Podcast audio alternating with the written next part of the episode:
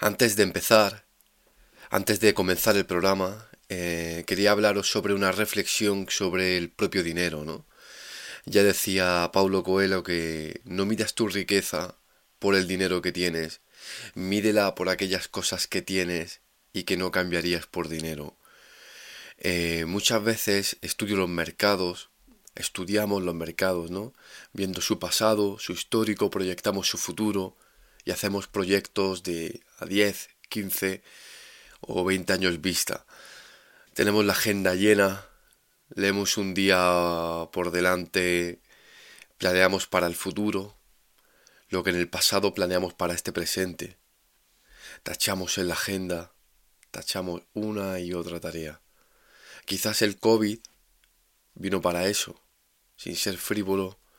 Quizás el COVID ha sido una, alguna pausa nos prohibió proyectar, nos ató a nuestras casas, nos alejó de nuestros mayores, donde muchos de nosotros apenas visitábamos a nuestros mayores.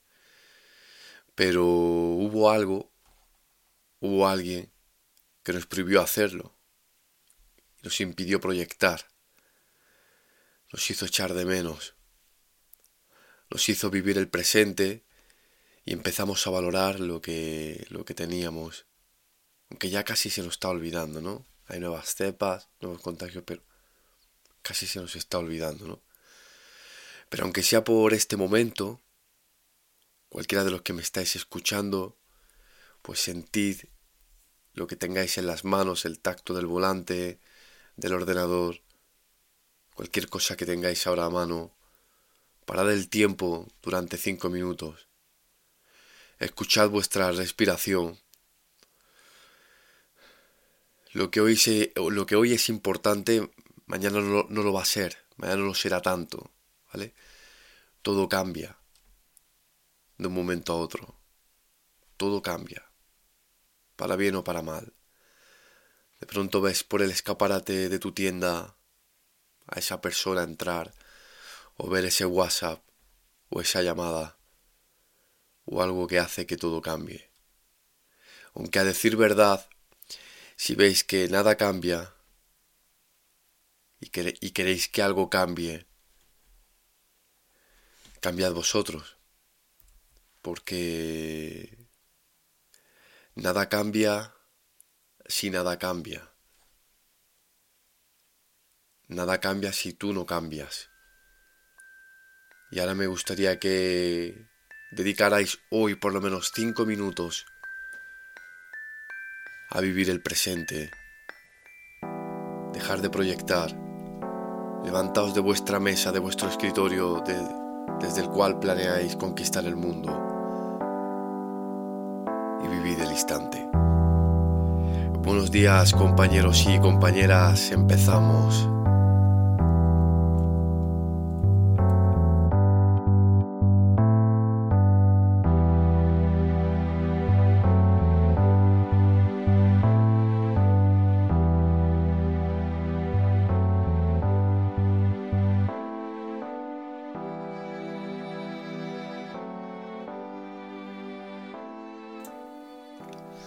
Buenos días compañeros y compañeras de nuevo, ¿qué tal? Bienvenidos a Salvados por la Bolsa, un programa más, un podcast más, una semana más. Eh, deciros que ayer estuvimos de curso, bueno, el miércoles, realmente ayer fueron un poquito de preguntas con unos pocos.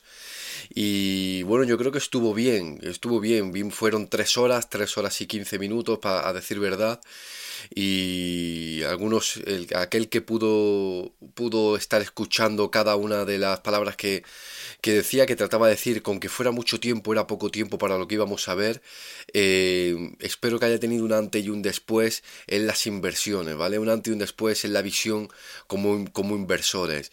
Eh, fue una hora de introducción, tal y como dije, fue otra hora de análisis técnico, otra hora de análisis fundamental. Algunos, algunos me, me dijeron en el, en, por WhatsApp y tal, me dijeron que, que terminaron con más dudas todavía, y es que al final eso es normal porque habéis descubierto un mundo que es muy grande, ¿vale? Este mundo es como siempre me gusta compararlo con los idiomas. Aquel que te dice que sabe hablar muy bien inglés, eh, seguramente no tenga ni idea de inglés, ¿no? El que cuando empiezas a aprender inglés, empiezas a indagar, te das cuenta de que es muy difícil, es muy complicado una persona que es casi bilingüe y te dice, hombre, yo hablo inglés, pero bueno, todavía me queda un poquito, ¿no? No es eso de memorizo tres tipos de verbo y, aprendo y punto, ¿no? Pues esto es lo mismo, la, eh, la, bolsa, las acciones, los activos financieros, si te empieza a abrir un mundo y ves que, que, no tiene fin, entonces aquel que te diga que es un experto en bolsa, es muy probable que no tenga ni idea de, de, de bolsa, por eso incluso es que es muy difícil eh, ser un experto, saber todo de bolsa, porque luego ves que hay opciones put, opciones call, comprar, vender, están los warrants, están las coberturas, está ganar cuando, cuando, cuando pierdes, etcétera, etcétera. Es muy grande, ¿no? Pero vas minimizando errores dimos algunos conceptos que creo que son suficientes para ver, para ver compañías, empezar a aprender sobre ellas e invertir. Y hoy vamos a ver si debería de tener fondos de inversión o solo debería de tener renta variable en mi portfolio, ¿no? Yo enseñé un poco mi portfolio, cómo era, y tenía, por supuesto, fondos de inversión, ¿no? A poder ser fondos indexados, ¿vale? Los fondos indexados son fondos que replican un índice de referencia. Eh, habitualmente de renta variable. Es decir, eh, hay fondos de inversión que te dicen vamos a coger tu dinero y vamos a hacer, vamos a intentar batir al mercado, vamos a intentar ser mejores que lo que está haciendo el IBEX 35, el S&P 500, el Nasdaq, el Eurostock, vamos a intentar hacerlo mejor. Eh, y hay otros que te dicen, no, mira, vamos a hacer un, yo soy un fondo indexado, lo que haga el IBEX lo vas a hacer tú, lo que haga el S&P 500 lo vas a hacer tú, con lo cual es muy atractivo porque el S&P 500 no para de subir o el Nasdaq, ¿no? Entonces, ¿qué hacen? Cogen, compran las principales compañías de, de esos índices y al final que, lo replican. Si tú compras del IBEX 35, no tienes por qué comprar las 35. Si compras las 10 o 15 compañías que más capitalizan en el IBEX 35, al final, si el IBEX 35 sube un 0,40, tú has subido un 0,40, ¿no? O un 0,41, un 0,42, lo que sea. Y, y así es como van los fondos indexados. Mi a mí, a mí los fondos de, inversión, lo que, más me gusta ante los indexados o los de el máximo retorno, son, ante, ante esos dos, a mí me gusta escoger indexados. ¿Vale? Eh, esto fue Vogel el que descubrió que, que, no debes de combatir contra el mercado, sino tienes que hacer lo que haga el mercado. ¿Vale? El, en cuanto a si tenemos que tener fondos indexados o renta variable, eh, ni que decir tiene que esto no son recomendaciones de inversión, esto es solo mi diario de inversión. pero eh, dicho eso, en cuanto a, que, a si tenemos que tener un mix o tener solo renta variable, variable, porque alguna vez he dicho que la renta variable es lo más seguro y, rentable en el largo plazo, eh, yo sí considero que hay que tener fondos indexados en cartera. Que somos muy frikis de la renta variable, que nos gusta mucho eh, investigar, proyectar, eh, analizar compañías, analizar su análisis técnico, su análisis fundamental. Bueno, pues un porcentaje más amplio de, de renta variable o de bolsa que no, que no tenemos eh, mucho tiempo para hacer eso, pues un porcentaje más grande a fondos indexados. Eh, Sabéis que, que, acostumbro a decir cosas que chafan el día, ¿no? Como lo de que no va a tocar nunca la lotería o, o, que, o que la bolsa o los activos no te van a hacer millonario, ¿no? Si no es tu propio ahorro. El que lo hará, con ello haremos tratar de... la, bolsa lo que va a hacer es crecer esa bola, ¿no? Esa bola de nieve. Eh, pues otra cosa que quiero deciros es que por más que estudiéis, por más que os preparéis, por más que os forméis, siento ser yo el que lo diga, pero es muy difícil batir al mercado. Es, es muy difícil eh, hacerlo mejor que el mercado. Tú puedes ser un gran gestor de cartera, tú puedes ser un gran inversor, pero al final, si el S&P 500 ha, ha subido un 17% en el año, es muy difícil que consigas, abatir, que consigas batirlo. Por el hecho de que son índices que están replicando las mejores empresas que más capitalizan, que mejor lo hacen. Entonces, eh, la probabilidad de que tú compras las mejores empresas que más capitalizan, que más lo hacen, las opciones que es difícil. Es difícil. Es muy difícil que batas al mercado, ¿vale? Sí que es cierto que puedes comprar compañías que te den un 400, un 500, un 1000% o que eh, multipliques por 4 por 5 su valor si buscas bien. Pero un fondo indexado al final eh, se está cogiendo a las mejores compañías, hace una diversificación y, y en el largo plazo y gracias al interés compuesto eh, te empieza a ir de maravilla. ¿Vale? Otra cosa que quiero decir es que tenéis que analizaros vosotros mismos qué tipo de inversores sois, tal y como estamos diciendo. ¿no?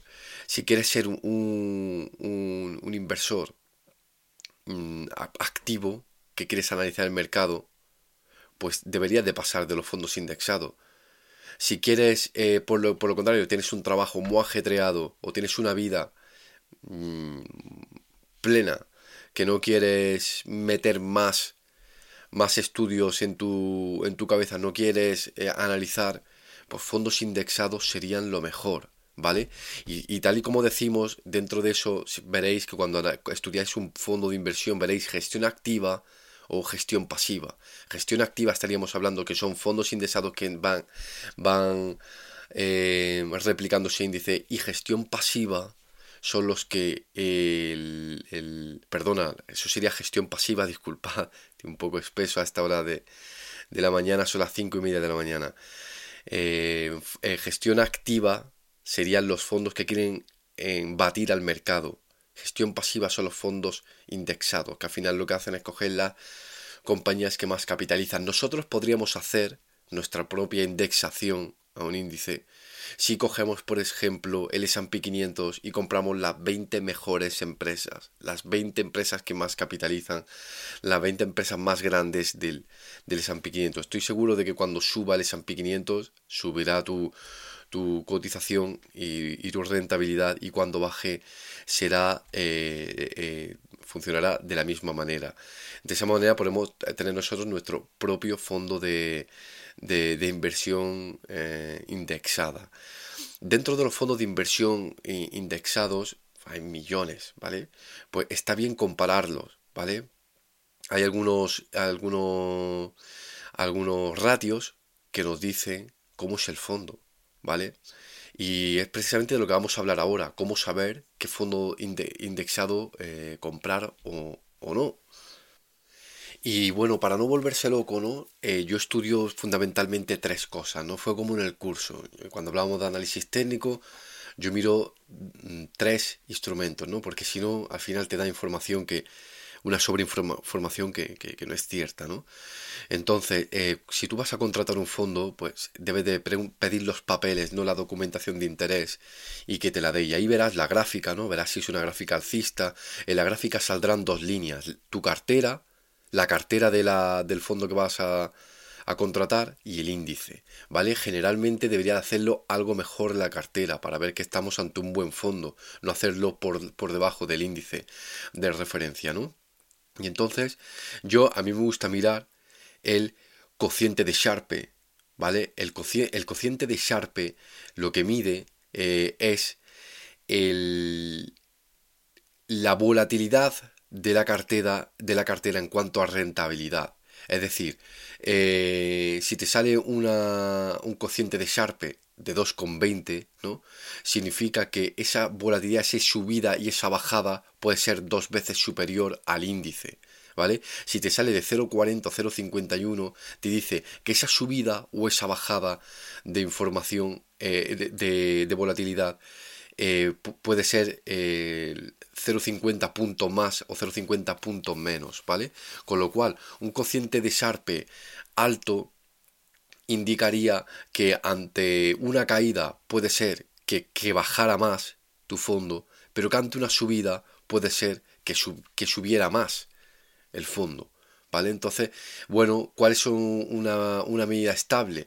Pues en torno al 1, 1, 0,75, 0,50, 1,5 sería lo propio. Pero quizás el, ratio que más me gusta es el ratio de información.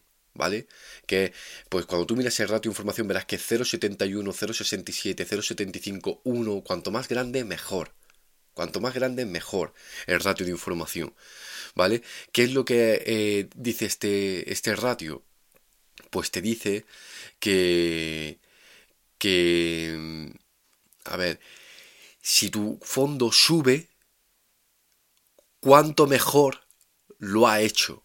Y si tu fondo baja, cuánto mejor dentro de lo malo lo ha hecho. Es decir, si sube y tiene un, un ratio de información positivo del 0,75, significa que ha subido más que el fondo de referencia.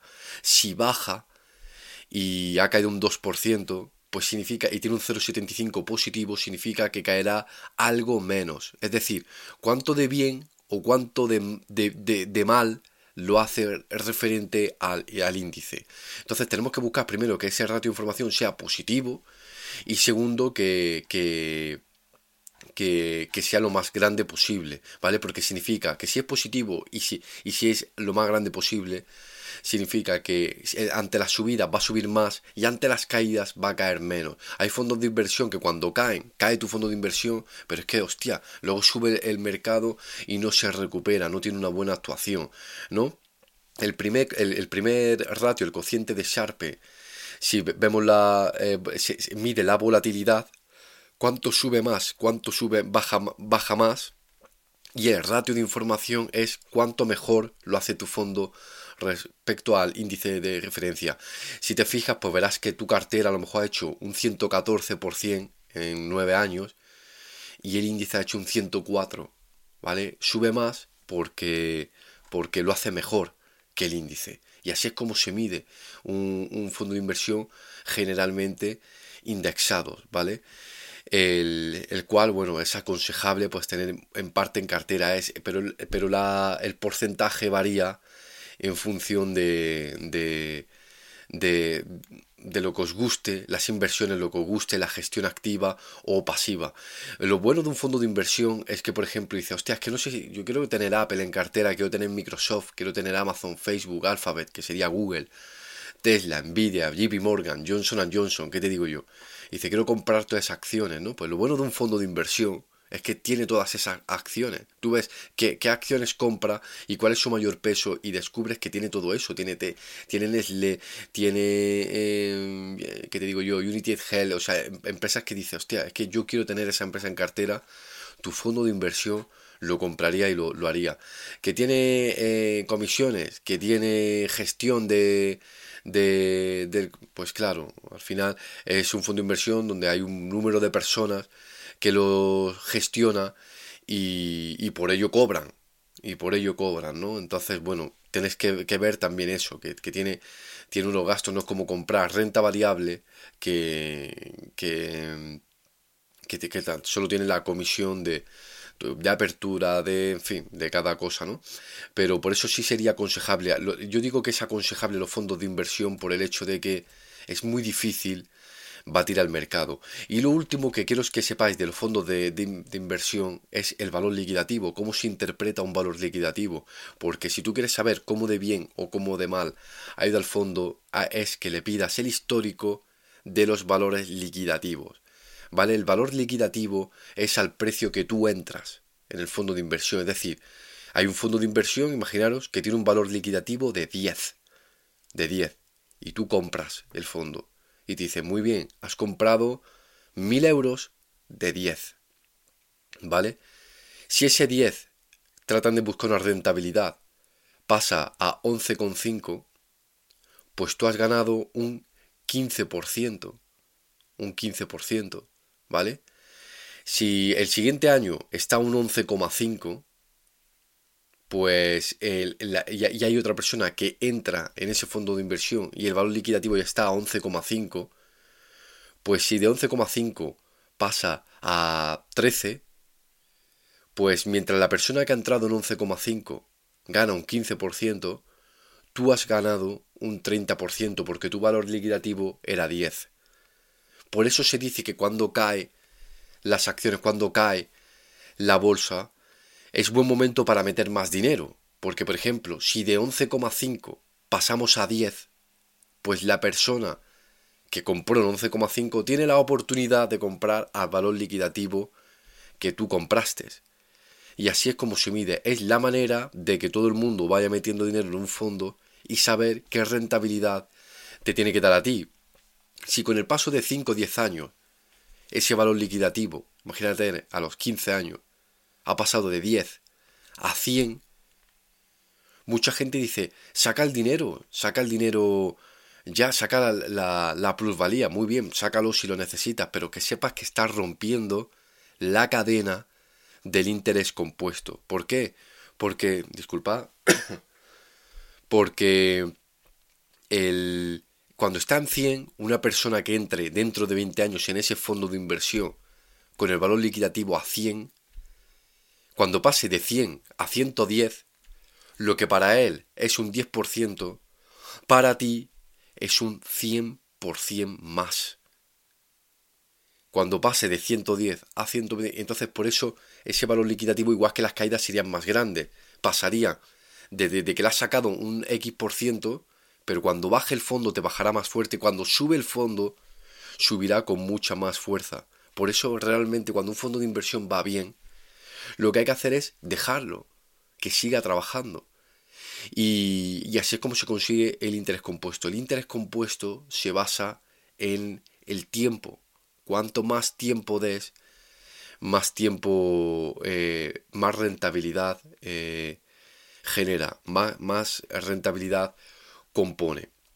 ¿Vale? Y, y, siempre pongo ese ejemplo, ¿no? Dos personas que empiezan a, a, invertir desde los 18 años hasta los, hasta los 67, ¿no? Pues imaginaros que uno empieza desde los 18 hasta los 28 y pone 5 euros todos los días, 150 euros al mes, 1800 euros al año. Y para los 28 años de hacer aportaciones. Pero sus inversiones crecen a un 4%, ¿no? Y otra persona empieza desde los 28 hasta los 67, poniendo 150 euros, creciendo a un 4 o un 5%, ¿no?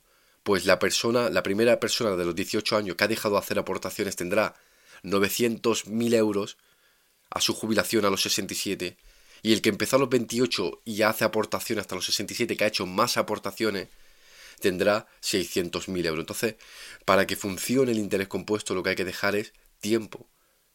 Tiempo. Que, aumentar el valor liquidativo y comprar en, en las caídas, ¿vale?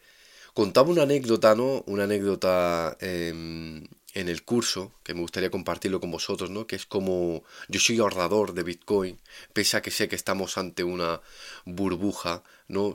estoy alejado completamente de las criptomonedas, de los altcoins, pero sí me gusta ahorrar algo de Bitcoin, ¿no? Me gusta ahorrar porque he dejado de creer en el sistema monetario actual, que es otra burbuja, he dejado de creer en la seguridad social, que es el mayor timo piramidal que tiene este país.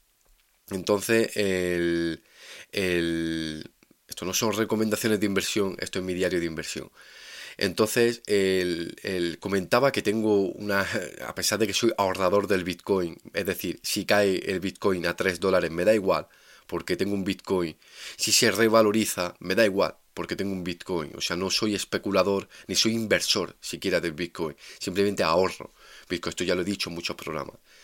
Y contaba que, bueno, que como le he sacado un 300% en un, en, un espacio en el que no hay un más 300%, ¿no?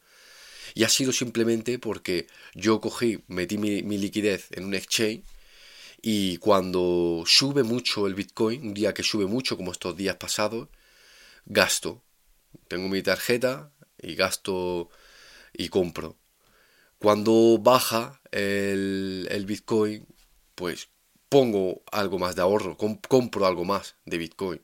Cuando sube, eh, gasto. En vez de vender, que sería especular, yo lo que hago es gastar.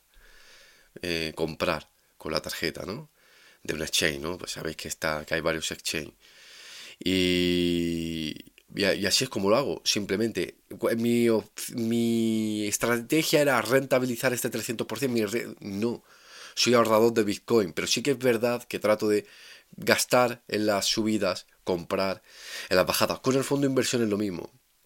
Cada vez que se baje hay que comprar, cada vez que sube hay que vender. También un ejemplo que ponía en el en el en el curso era eso, el fondo de Magellan, que, que, era el mejor fondo de inversión de la historia, el 80% de la gente perdía dinero porque compraba cuando el fondo estaba muy alto, porque era muy fácil, y vendía cuando el fondo bajaba, ¿no? Y en definitiva es eso. En, en, en, cuanto a, a, a, conocimiento sobre el fondo indexado, creo que esto es suficiente. Saber analizar el valor liquidativo, saber si está subiendo, saber cómo lo hace con el índice de referencia. Y sí considero que hay que tener algo de fondos indexados en cartera aparte de que tengamos renta variable, porque nos va a ayudar en años difíciles, años que le hayamos liado, que hayamos comprado activos que van mal, Em, eh, nos, ayudará a tener una rentabilidad más o menos estable. Y dentro de eso también hay, debéis de saber que hay fondos indexados, garantizados y protegidos, ¿vale? Que son llamativos. Por ejemplo, fondos indexados que te dicen, mira, eh, compañías, ¿no? Que te dicen, mira, yo te voy a garantizar que tu fondo de inversión eh, te va, a estar siempre protegido el 80%, el 85%, el 90% o el 100% de tu inversión. Y es interesante tener esa parte conservadora, esa parte eh, garantizada en, cartera, porque ante una caída del mercado, el, fondo está garantizando, está protegiendo. Suelen ser fondos que a lo mejor tienen un mayor coste, pero son garantizados y protegidos. ¿vale? Y entonces, ante una caída del mercado, pues sabes que tienes esa parte conservadora, ¿vale? Eh, no es cuestión aquí de publicitar ningún fondo, ya sabéis que tengo un WhatsApp habilitado, que es el 617-867-222, o en los comentarios me, escribís si queréis y me dejáis el correo y podemos hablar de, alguna, de algunos que yo conozco, lo que sea, ¿no? El, el, pero sí que es verdad que algunos garantizados. Expliqué cómo era mi cartera, mi, mi cartera de renta variable en el curso, ¿no? yo lo, de, de, renta variable, no, mi cartera en general, ¿no? De, de, de, inversión, ¿no? Y contaba que, que tenía un 40%, un 40 en renta variable en acciones, tenía un 30% en fondos de inversión indexados, tenía un 30% de liquidez de dinero para comprar en caso de, de, de que haya oportunidades de inversión o caída del mercado, y un 5% de criptomonedas, por, más bien decir, decir un 5% de Bitcoin, ¿no? Así es como me, me lo planeé, bueno, y un 15% de crowdfunding y o crowdlending, sobre todo crowdfunding inmobiliario, que me gusta mucho. ¿Por qué? Porque soy, soy asesor de crédito hipotecario y entiendo un poco de eso. ¿Qué página? Hausers. No me paga mi Hauser eh, eh, eh, por decirlo, pero es una página que, que, bueno, que está regulada, que es más o menos fiable y que a mí me gusta, ¿no? Normalmente cuando digo los brokers, digo, a mí no me comisionan absolutamente nada ni gano nada por ellos, ¿no? Pero son los que yo tengo. El, entonces, ¿por qué tengo tanta liquidez actualmente? ¿Por qué tengo un 30% de liquidez? Porque considero que los mercados están muy altos, muy altos, estamos en máximos históricos y bueno, puede haber una corrección, puede caer los mercados, puede venir otra nueva crisis, llegará la crisis de la inflación, alguna vez, que tanto hablamos, subirán de tanto la materia prima que habrá escasez, habrá escasez de alimentos, tengo mi 30% de liquidez. Y pasa pues como pasó en el COVID, mi cartera se puso a menos 61% y lo que hice fue comprar más. ¿Vale? Si veo que el mercado está barato, por lo que sea, pues mi liquidez en vez de ser un 30% acaba siendo un 20, un 15% porque he comprado activos muy baratos.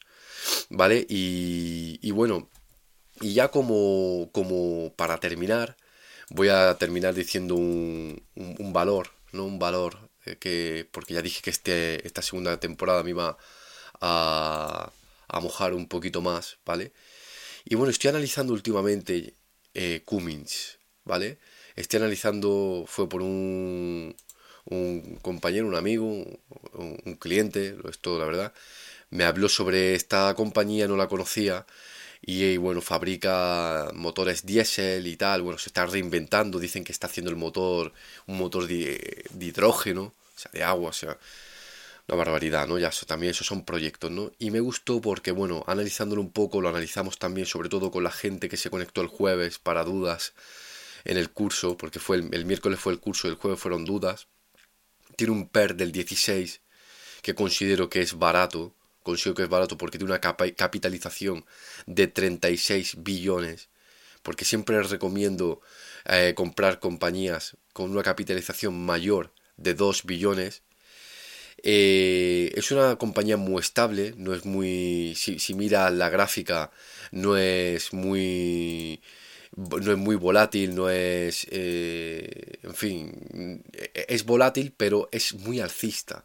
Tiene un periodo alcista desde el año 2002, que casi desde cuando salió en bolsa, bueno, en verdad salió en bolsa un poquito antes, pero desde el 2002 tiene una tendencia alcista a largo plazo, que la verdad es que me llama mucho la atención, ¿vale? Si lo viéramos quizá en el semanal, bueno, pues en el gráfico semanal, pues sí eh, veríamos que ha corregido un poco, que podríamos ir a los 280 eh, dólares, etcétera, ¿no? El, pero bueno, es eh, en cuanto a análisis técnico, pues una tendencia alcista. No hay que, no hay que mm, tratar de tratar de, de, de adivinar el mercado, hay que seguir tendencias. Si algo está bajando, ¿por qué está bajando? Si algo está subiendo, ¿por qué está subiendo? Decir que tiene un, margen un margen operativo de un neto de un 9%, es decir, tiene muchos muchas muchos mucho beneficio, perdona, tiene muchos ingresos, pero solo tiene un 9% de beneficio. Tiene unos altos ingresos, pero tiene muy bajo el beneficio. Quizás sea porque hace muchas inversiones. Tiene una deuda, una deuda normal, normal, no tiene ni mucha ni poca deuda, una deuda que se puede decir que es sana, sana. Y bueno, y tiene y los activos, con los activos podría pagar totalmente sus pasivos, sus obligaciones. O sea, es una compañía que estoy estudiando que es más o menos fuerte por fundamentales, que es más o menos estable por gráfica. No es una empresa, una compañía disruptiva que vaya a hacer un más 200% en, en medio año. De hecho, en un año me parece que lleva un 8% de rentabilidad. Pero sí me parece típica empresa diésel, sea, aunque fíjate por dónde hacen motores diésel, está trabajando también el motor hidrógeno, de que va poquito a poco, poquito a poco subiendo. Considero que es una compañía estable para el largo plazo. Vamos, sin ir más lejos, es estable a largo plazo, pero que desde el año 2020 ha sacado una rentabilidad de dos veces su valor, ¿vale? Entonces, esa era la compañía que quería hablar esta semana, Cummins. La estoy analizando, me está gustando. Su código es CMI y por si queréis indagarla, ¿vale? Esto no son recomendaciones de inversión, esto es mi diario de inversión. Y, nada más, compañeros eh, y compañeras, se me termina el tiempo, se me termina el tiempo, ¿vale? Quería eh, terminar diciendo que que me he, dado cuenta, he percibido, ¿no? Que mucha de la gente que vino al curso, mucha de la gente que ha hecho el curso, me he dado cuenta que viene sobre todo pillado por el mercado, viene con el... compraron un momento de FOMO, compraron, compraron muy alto y, y, y, ahora, se han quedado pillados, ¿no? La, la, cuestión es que cuando una, una, una persona acude a un podcast, muchas veces es porque se va a iniciar en el mundo de la inversión o bien porque ya lo ha hecho y, y, le, ha ido, le ha ido mal, ¿no? Al que le va bien normalmente ya no le gusta escuchar nada porque se cree que ya lo sabe todo, ¿no? Y el que se cree que lo sabe todo ya deja de aprender, ¿no? Y he de decir que esto fue la reflexión con la que acabé el curso. Aquellos que hicieron el curso a lo mejor les está pareciendo todo esto muy repetido. Pero he de decir que eh, poder haber hecho el curso para 25 personas, poder haber, haber hablado sobre mi experiencia financiera inicial, eh, sobre cómo ha sido mi vida, sobre, sobre todo financieramente hablando, aunque también tuve que mezclar un poco lo personal, eh, y cómo es actualmente, y cómo mis caídas a lo largo del plazo, cómo me han engañado, ¿no? Como, como, como perdí 2.500, 3.000 euros en, en, 15 minutos, como compré acciones que caían en picado, y cómo he perdido tanto dinero montando un negocio que quería que era rentable y muchas veces eso me quitaba el sueño, muchas noches eso me ha quitado el sueño y he dicho, hostia, yo con ese dinero hubiera ayudado a mi madre, hubiera ayudado a cualquiera de mis siete hermanos. Y, y me ha quitado el sueño de decirlo, la verdad, y, alguna vez, pues bueno, pues como todos, ¿no? Es decir, que días como el de ayer y como el de antes de ayer, eh, poder estar hablando con gente que financieramente estoy ayudando, eh, días como hoy, que en el podcast estoy hablando con gente en el que financieramente estoy culturizando y eso significa que acabaré ayudándole seguramente. Eh, quizás me ayuda a redimirme y me ayuda a olvidar esos fantasmas del, del pasado que me hicieron caer, pero que ahora me han servido para saber, para aprender y para transmitiroslos. E intentad que no sucedan en vuestras vidas, o por lo menos en vuestras vidas financieras. Muchas gracias compañeros y compañeras, nos vemos la próxima semana, espero que tengáis un buen fin de semana, un buen inicio de semana próxima y nos vemos el viernes que viene que voy a tener un invitado, un invitado, un invitado muy especial, un analista técnico, un analista muy bueno de mercado, donde vamos a hablar si es buena idea o no abrirnos planes de pensiones, ¿vale? Así que nada, eh, familia, nos vemos la siguiente semana, un abrazo, un saludo para todos y paz.